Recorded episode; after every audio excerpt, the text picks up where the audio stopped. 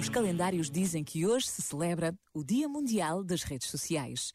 Na verdade, este novo mundo da comunicação entrou pelas nossas vidas adentro de uma forma tão intensa que ninguém pode ignorar. Mas a celebração deste dia não pode deixar de nos alertar para o lado menos bom de uma forma de comunicar tão fácil, ágil e extraordinária pelo bem que consegue alcançar. Precisamos de repetir o valor da verdade, do cuidado com o outro, do respeito pelo próximo. Por vezes basta a pausa de um minuto para nos questionarmos sobre o valor de tantas opções do nosso dia a dia. Pensa nisto e boa noite. Este momento está disponível em podcast no site e na app.